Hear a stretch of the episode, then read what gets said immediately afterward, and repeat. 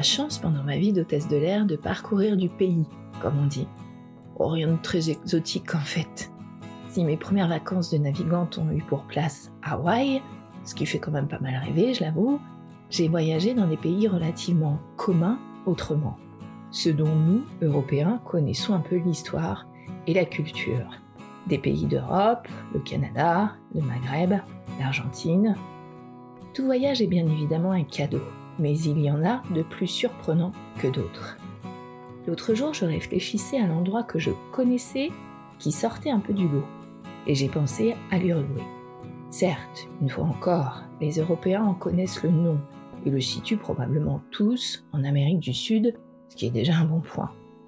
Mais outre ma famille et certains amis qui, comme moi, ont profité des circonstances pour s'y rendre, je n'ai jamais rencontré personne d'autre qui y soit allé. Les circonstances consistent en la vie professionnelle de l'un de mes frères. Ce dernier s'est retrouvé expatrié en Argentine dans les années 90. J'étais moi-même hôtesse à cette époque et il me revenait du coup moins cher d'aller le voir à Buenos Aires que de prendre le train pour visiter mes parents en Bretagne. Au cours de son acclimatation à son nouveau pays de cœur, il a pris l'habitude de nombre d'Argentins de traverser le Rio de la Plata afin d'aller profiter de la beauté et du climat de l'Uruguay. Si la comparaison est assez mauvaise, je ne peux néanmoins m'empêcher de considérer l'Uruguay comme la Riviera française. C'est là que le gratin des alentours possède une maison secondaire de vacances estivales. Seul, puis accompagné de mon mari, de nos enfants, puis seulement de mes enfants, j'ai passé de nombreux séjours dans ce pays dont je n'ai finalement pas vu grand-chose qui ne m'est enchanté. Mon frère et son mari ont finalement acheté une ferme dans la province de Maldonado nous profitions de ces jours campagnards, ensoleillés et particulièrement luxueux. Au cours de cette réflexion, je me suis dit qu'on n'appréhende pas un pays en en connaissant seulement la langue, les paysages et les coutumes culinaires. Alors comme chaque fois que je me renseigne sur un sujet, vous n'êtes jamais très loin de mes pensées. Bonjour mes punaises. Bon déjà rétablissons un fait. Nous disons tous l'Uruguay et les locaux de même dans la conversation courante, mais le nom entier de ce pays est République orientale de l'Uruguay. Imaginez un triangle grossier. La base de ce triangle, au sud donc, est la côte atlantique dont le pays bénéficie. À l'ouest, la frontière avec l'Argentine, matérialisée par le fleuve Uruguay, dont le pays tire son nom. Et à l'est, la frontière avec le Brésil. La surface de l'Uruguay est de 176 215 km, soit trois fois moins que la France, ce qui fait d'elle un tout petit pays coincé entre deux géants.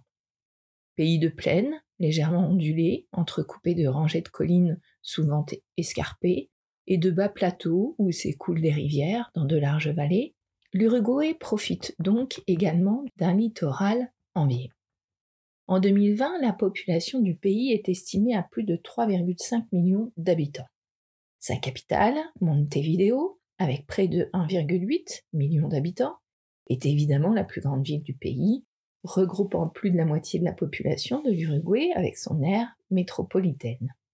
Cette population profite d'un effet multiplicateur saisonnier, les Argentins comme les Brésiliens et tant d'autres aimant passer donc les beaux jours dans cette enclave enchanteresse. Que ce soit dans les villes côtières comme Punta del Este, où la jet set retrouve très très bien ses repères, ou dans les campagnes reculées où la nature offre ses plus beaux paysages, l'Uruguay propose aux touristes locaux un dépaysement relatif mais bienvenu. L'hiver, le pays se vide, à l'image donc de la Riviera française. La langue parlée en Uruguay est majoritairement l'espagnol. Mais comme souvent, le castillan a évolué vers un espagnol local, néanmoins totalement compréhensible. Dans le nord du pays, on trouve également un dialecte particulier, appelé portugais uruguayen. Mais on s'en doute, on n'a pas toujours parlé espagnol ou portugais dans ces contrées lointaines. Le nom même d'Uruguay provient de la langue guarani. Ça, c'est la seule certitude quant à celui-ci. En effet, trois écoles s'opposent quant à sa signification. on parle au choix du pays de l'Uru, qui est un petit oiseau, de la rivière des escargots, ou bien du fleuve des oiseaux. Pourquoi ce nom provenant du Guarani, me Comme toujours, il est difficile de remonter très loin dans l'histoire d'un pays, surtout quand ce dernier a été colonisé et que l'envahisseur a cherché à gommer toutes les traces d'un passé déjà peu documenté. Une étude de paléogénétique, publiée en 2021, portant sur un site archéologique de l'Est de l'Uruguay datant d'environ 2000 ans avant le présent, montre un lien avec des individus anciens du Panama et de l'Est du Brésil, mais pas avec les Amazoniens modernes. Ce résultat semble indiquer l'existence d'une route migratoire distincte vers l'Amérique du Sud, qui peut avoir eu lieu le long de la côte atlantique. Des hommes seraient donc descendus du Panama en suivant le rivage atlantique pour s'installer en Uruguay ou poursuivre euh, vers l'Argentine pour certains. Tout ce qu'on sait, en tout cas, c'est que des Amérindiens habitaient bien là depuis des siècles avant que la colonisation ne frappe. Ils parlaient donc entre autres guarani, langue indigène, à laquelle nous devons d'ailleurs beaucoup, figurez-vous. En effet, après le grec ancien et le latin, le guarani est la troisième source en termes d'importance pour les noms scientifiques de la faune et de la flore. Jaguar, tatou, ananas, curare ou piranha nous viennent, entre beaucoup d'autres, du guarani. Le problème quand on fait une recherche internet sur un sujet sortant un peu des sentiers battus, c'est qu'on se sent rapidement limité dans les résultats. À notre grande honte collective, j'ai réalisé que si on parle de l'Uruguay en trois lignes avant la colonisation, alors qu'il s'agit de millénaires d'activité humaine, on trouve tout ce qu'on veut par contre depuis le début du XVIe siècle et l'arrivée des Européens.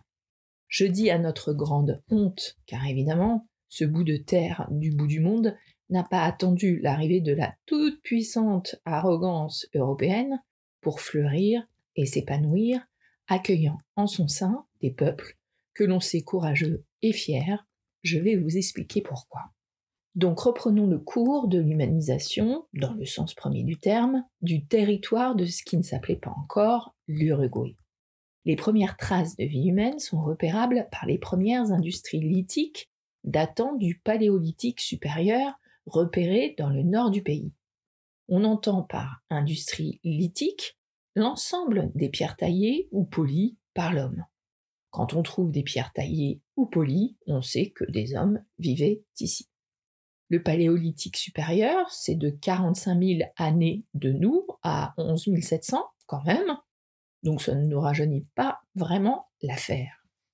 Durant le néolithique, la fin de la dernière glaciation pousse les petits groupes nomades à se sédentariser et à délaisser les régions les plus arides pour peupler les îles fertiles du Rio Uruguay.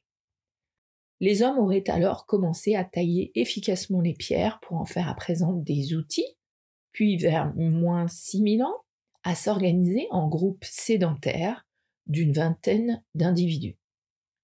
On pense donc aujourd'hui qu'une partie de la population uruguayenne présente lors de l'arrivée des colonialistes provenait au minimum donc du Panama via la côte atlantique, certains de leurs amis ou familles continuant alors vers l'Argentine. Nous sommes donc il y a environ 2000 ans. On a en tout cas retrouvé des traces de plusieurs peuples amérindiens en Uruguay. Les Charruas, les Chanas, les Minuanes, les Boanes, les Guénoas, les Yaros et bien évidemment les Guarani. La plupart d'entre eux étaient fondamentalement des chasseurs ou des pêcheurs, mais les Chanas pratiquaient eux également une forme rudimentaire d'agriculture. Finalement, les Charruas et les Guarani se démarquent des autres groupes et sont les premiers que l'on peut d'ailleurs désigner par peuple, car le nombre d'individus devient significatif. On a depuis retrouvé les marques de la culture avancée de ces peuples pêcheurs et agriculteurs avec diverses céramiques. Néanmoins, nous ne connaissons quasiment rien d'eux, sinon qu'ils étaient hostiles l'un envers l'autre, puisqu'ils ne connaissaient pas l'écriture. Les seuls éléments archéologiques sur lesquels on peut se baser sont donc leurs outils et leur habitat. Les Charruas membres de cette tribu ennemie des Guaranis, sont a priori les seuls habitants de la région à l'arrivée des Européens. Ce sont les conquistadors espagnols de Juan Díaz de Solís qui entrent donc alors en jeu. En 1494, le pape Alexandre VI Borgia croit bon de contraindre les Espagnols et les Portugais à signer le traité de Tordesillas, qui trace les limites territoriales d'Amérique du Sud entre l'Espagne et le Portugal. Tout ce qui va être découvert à l'ouest du méridien doit appartenir à l'Espagne et à l'est au Portugal. Ainsi, en Amérique, seul le Brésil doit revenir aux Portugais, qui en retour peuvent coloniser librement l'Afrique. Le problème avec l'Uruguay, c'est que la région se situe à la frontière de partage et peut donc être revendiquée autant par l'Espagne que par le Portugal. Dans l'idée de cette lutte européenne pour la conquête de ce nouveau continent, l'explorateur espagnol Juan Díaz de Solís, donc, part chercher la gloire en Amérique du Sud. Lors de cette expédition, partie en 1515, année qui ne nous est pas inconnue, il passe les côtes de ce Brésil, réservé donc au Portugal, et arrive sur la côte est du Rio de la Plata, nom qu'il lui donne en février 1516, après l'avoir remonté jusqu'à la confluence entre le Rio Uruguay et le Rio Paraná. Il est alors avec deux officiers et sept hommes. Le groupe avance un peu dans les terres pour repérer les lieux d'une future colonisation, quand tout à coup, la population native les attaque. Oh, il y a eu des survivants hein, qui racontent alors que les autres hommes euh, ont été tués, certes, mais que ces Indiens pratiquent également le cannibalisme. Tout ce qu'on sait en tout cas, c'est que Juan Díaz de Solís ne sera plus jamais revu. Néanmoins, la patrie reconnaissante finira par nommer deux villes uruguayennes du nom de l'explorateur espagnol, Solís et Solís de Mataojo, ainsi qu'un théâtre à Montevideo et une route nationale au sud du pays. Nous sommes donc en 1516. Le territoire de l'Uruguay est à présent connu des Européens, mais ceci le délaisse dans un premier temps du fait de la faiblesse de ses ressources naturelles. Bon, euh, m'est avis que le cannibalisme découvert n'a pas dû aider non plus. Hein. Il faudra attendre un siècle pour que jésuites et franciscains commencent la colonisation en pacifiant les Amérindiens locaux. Contestant enfin les prétentions espagnoles sur la région, les colons portugais établissent entre 1680 et 1683 plusieurs colonies en bordure du Rio de la Plata, notamment celle de Sacramento, afin de freiner l'expansion des Espagnols installés à Buenos Aires, juste de l'autre côté du Rio de la Plata. C'est seulement en 1726 que les Espagnols fondent enfin Montevideo, sous la menace donc causée par l'expansion des Portugais. Montevideo reste longtemps un simple fort, avant de finalement coloniser la Banda Orientale, la bande orientale, à l'est du Rio Uruguay. Cette lutte d'influence pour la colonisation du pays se poursuit au cours du XVIIIe siècle, hein, mais finalement les Espagnols prennent l'avantage. Ils installent donc leur armée dans la ville de Montevideo, peuplent cette fameuse Banda orientale et se font céder Sacramento par les Portugais en 1777.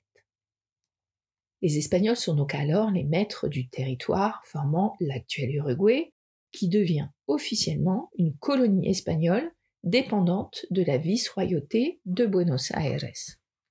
Vers 1800, on compte quelques 30 000 habitants en Uruguay, dont le tiers est constitué d'esclaves noirs. Le début du XIXe siècle voit l'émergence de mouvements indépendantistes un peu partout en Amérique du Sud, y compris donc en Uruguay. Entre 1811 et 1817, un certain José Gervasio Artigas organise les Orientaux dans le but d'obtenir l'indépendance des provinces unies du Rio de la Plata. Les indépendantistes uruguayens s'unissent donc alors aux patriotes de Buenos Aires, qui sont eux aussi en révolte contre l'Espagne. Les autorités espagnoles sont finalement chassées de Montevideo en 1814 tandis qu'un gouvernement national est constitué en 1815. Artigas devient alors un héros national. Qu'en est-il des peuples indigènes? Malgré leur farouche résistance, les tribus indigènes qui occupaient le territoire de l'actuel Uruguay sont en partie décimées en raison des épidémies de variole transportées par les Blancs. Il faut dire également que l'arrivée de l'homme blanc, avec ses troupeaux de vaches et de chevaux, a profondément transformé le territoire uruguayen et par le fait même l'habitat, la démographie et les coutumes indigènes. Dans ce qu'on appelle donc la banda orientale, s'est en effet formée une société d'éleveurs. Car dans tout le bassin de la Plata, les célèbres sept vaches et un taureau, conduits du Brésil au Paraguay en 1555 par des moines portugais, ont enfanté d'énormes manadas ou troupeaux qui paissent librement. Cela explique que la lutte pour l'indépendance menée par Artiguas soit surtout un mouvement rural qui, dirigé par les éleveurs, est soutenu par leurs salariés qu'on appelle des gauchos, collecteurs de cuir en un temps où la viande est sans valeur parce que non exportable. Le bétail est alors massacré dans de grands safaris bovins qu'on appelle des vaquerias. À la suite de trahisons et de multiples disputes entre les dirigeants locaux, les victoires initiales d'Artiguas se transforment en défaites, et celui-ci, suivi de dizaines de milliers de personnes, doit se réfugier en dehors de la banda orientale, puis s'exiler au Paraguay, d'où il ne revient jamais. Les Portugais du Brésil profitent quant à eux de la situation complexe de la région, de toutes ces disputes, pour envahir l'Uruguay. La conquête portugaise s'achève en 1821 avec l'annexion du pays qui devient la Provincia Cisplatina. Évidemment, cette prise de possession n'est guère appréciée par les Uruguayens qui n'acceptent pas plus la domination portugaise qu'espagnole. Des révoltes, qui ne connurent pas le succès escompté, éclatent en 1821 et en 1823, mais le 25 août 1825, la province cisplatine déclare son indépendance du Brésil. Elle veut rejoindre l'Argentine en formant une fédération régionale. Cette union entre l'Argentine et l'Uruguay permet de vaincre le Brésil après plus de trois années de guerre. En fin de compte, grâce aux pressions de la Grande-Bretagne sur le Brésil et l'Argentine, ces deux pays reconnaissent l'indépendance de l'Uruguay en 1828, soit plus de trois siècles après l'arrivée de Juan Díaz de Solís. L'Uruguay est donc dès lors un pays à part entière, reconnu internationalement. Est-ce à dire que les peuples indigènes vont enfin trouver leur place sur leur terre ancestrale? Eh bien, bien évidemment que non. Les charruas sont alors systématiquement massacrés par les Blancs. Le 11 avril 1831, le général Fructuoso Rivera mène ce qu'on appellera par la suite le massacre de Celsi Puedes. Il est alors le premier président de l'Uruguay constitutionnellement élu, son mandat courant du 6 novembre 1830 au 24 octobre 34. L'extermination des Charruas devait être totale, mais il y a des survivants qui sont amenés à Montevideo pour y servir d'esclaves. En 1833, on en envoie d'ailleurs quelques-uns, une femme et trois hommes, à Paris, afin qu'ils soient étudiés. En réalité, ils sont placés dans une cage afin d'être exhibés à la curiosité publique sur les Champs-Élysées lors d'une exposition inaugurée le 13 juin 1833. Mais aucun d'entre eux ne reviendra dans son pays. Le dernier membre Charrua, l'indienne Guyunusa, meurt à l'Hôtel-Dieu de Lyon le 22 juillet 1834. Le général Rivera, président du pays donc, exterminateur des Charruas, fondateur du parti libéral qu'on appelle les Colorados, et le général Manuel Oribe, chef du parti conservateur, lui, qu'on appelle les Blancos, les deux en raison de la couleur de leurs drapeaux respectifs, finissent par ne pas se contenter de se battre avec leurs idées et leurs mots. Une guerre civile opposant les deux parties éclate en 1839 et se prolonge jusqu'en 1851, avec l'intervention du dictateur argentin Rosas. La période de 1839 à 1852 est d'ailleurs connue aujourd'hui dans le Rio de la Plata sous le nom de Guerra Grande, la Grande Guerre. Elle constitue la grande époque de l'émigration française en Uruguay.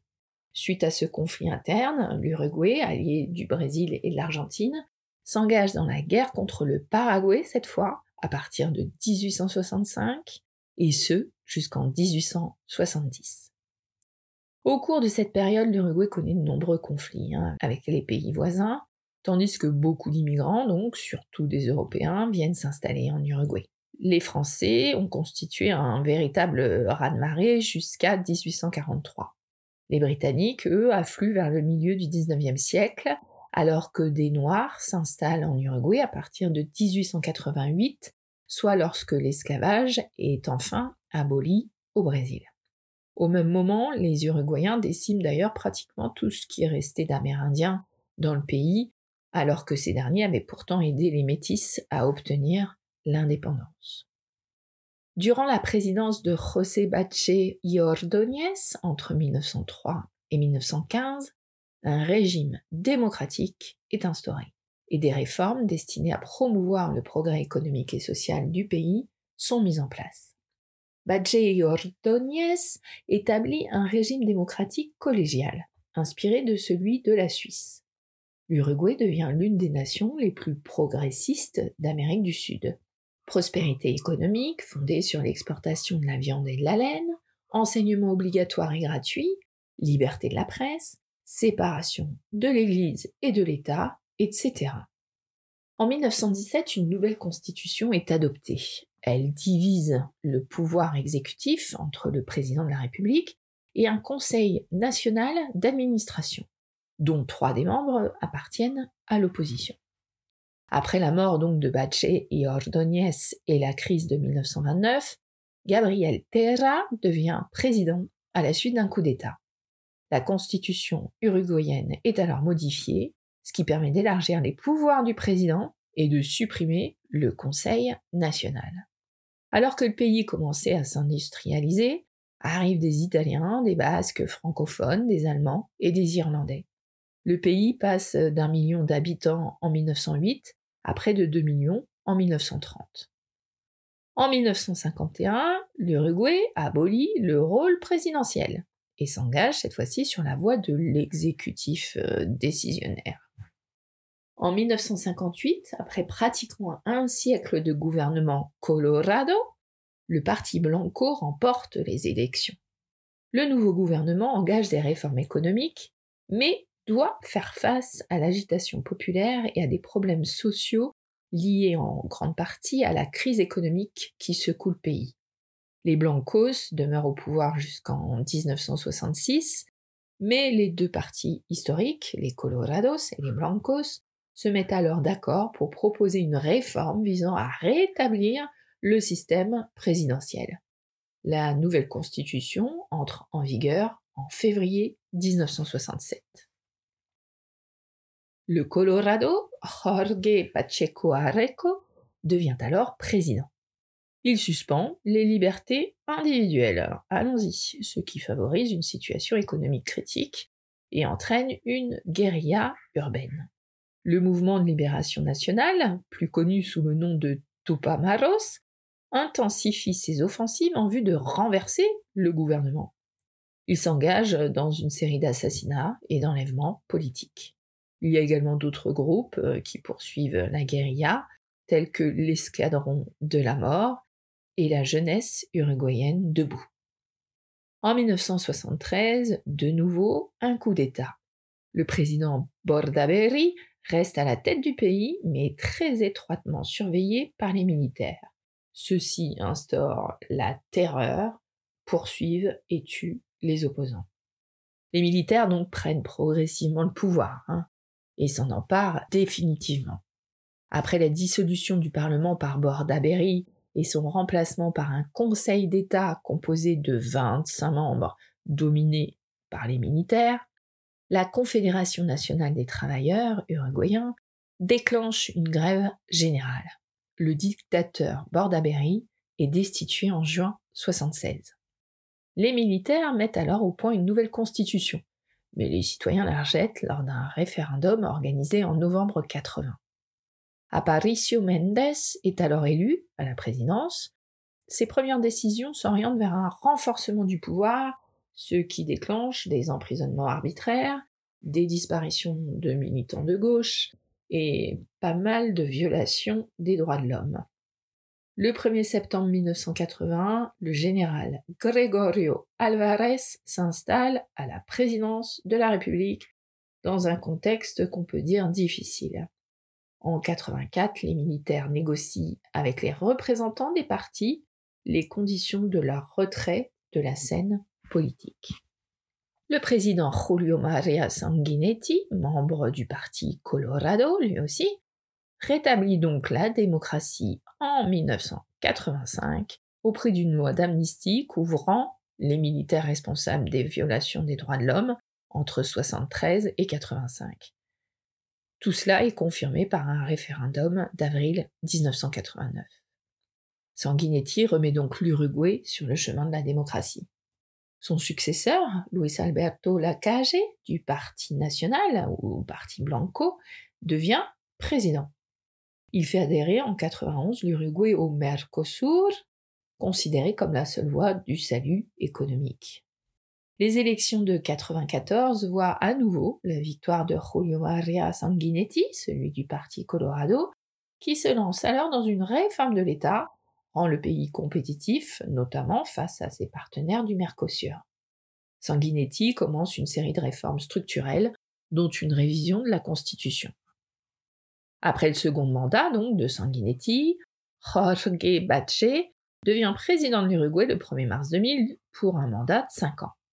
Ensuite, c'est Tabaré Vasquez, le 31 octobre 2004, qui devient le 33e président constitutionnellement élu dès le premier tour avec 50,45% des suffrages. Il est élu du Parti progressiste Front élargi Nouvelle Majorité. C'est la première fois en effet depuis 174 ans qu'un président élu n'appartient ni au Parti Colorado ni au Parti Blanco. Aujourd'hui, c'est Luis Alberto Lacalle Pou, qui est membre du Parti national, qui est président de la République orientale d'Uruguay depuis le 1er mars 2020.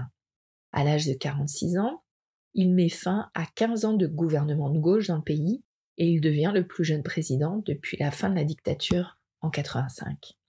S'appuyant sur une coalition de cinq partis allant du centre droit à l'extrême droite, l'AKG Pou entend conduire une politique d'austérité se revendiquant libéral, il déclare vouloir favoriser les chefs d'entreprise face à la pression fiscale.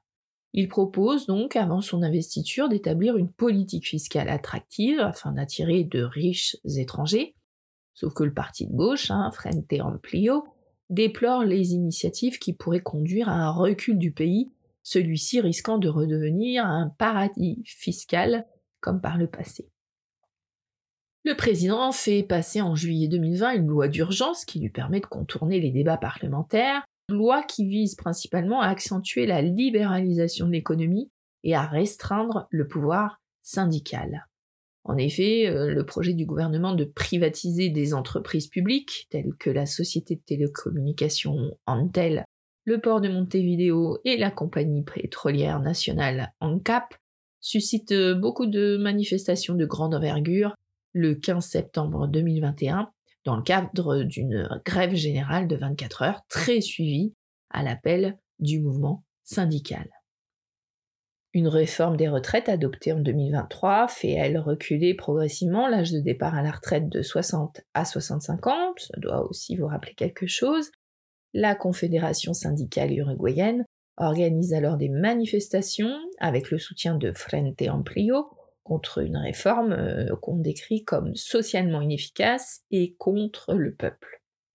Voilà mes punaises. Où se trouve l'Uruguay aujourd'hui, plus de cinq siècles après l'arrivée de l'Espagne sur ces terres? De l'hospitalité à l'ostracisme, de pays d'immigration à pays d'émigration, L'Uruguay vit depuis plus d'un siècle au rythme des déplacements transatlantiques. Traditionnellement considéré comme un pays d'accueil, il a construit son identité et son histoire grâce et à travers les considérables mouvements migratoires qui l'ont, dès la seconde moitié du XIXe siècle, profondément transformé.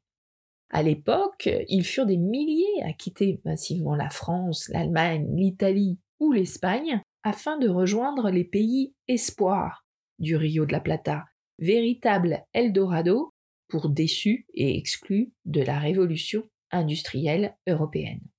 Si en 1908 les Européens représentaient déjà plus d'un cinquième de la population totale, la proportion ne fait que s'accroître euh, durant la première partie du XXe siècle, notamment lorsque l'Europe connut bien sûr euh, ses plus grands drames, la Première Guerre mondiale, l'instauration des régimes fascistes en Allemagne, en Italie et dans la péninsule ibérique, la guerre civile espagnole, la répression franquiste et la Seconde Guerre mondiale qui sont autant de tragédies qui ont poussé à l'exil des milliers de familles, de victimes, de réfugiés, d'écrivains et d'intellectuels, qui bien souvent ne reviennent jamais.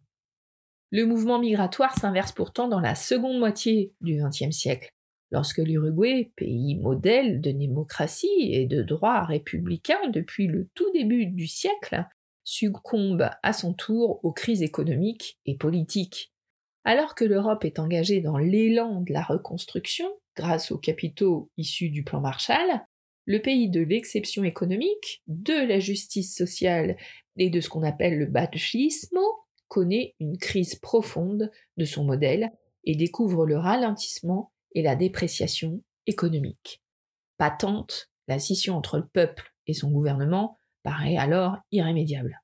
Les manifestations sociales et politiques se multiplient donc dès la fin des années 50, tandis que la tension urbaine grandit, que les répressions policières redoublent de violence, et que les prémices d'un processus exilique qui ne fera que croître durant les années 60 et 70 se font déjà sentir. Le tournant fatidique hein, a bien sûr lieu en 72, lorsque le pays entre dans l'ère de la tyrannie autocrate et de la répression organisée. L'exil massif atteint alors son paroxysme. Empruntant les routes jadis ouvertes par leurs aïeuls, les exilés partent en direction du Mexique, loin des alliés du plan Condor, ou vers l'Europe, Espagne, Italie, France, mais également Suède, avec parfois l'espoir de rentrer dans les plus brefs délais.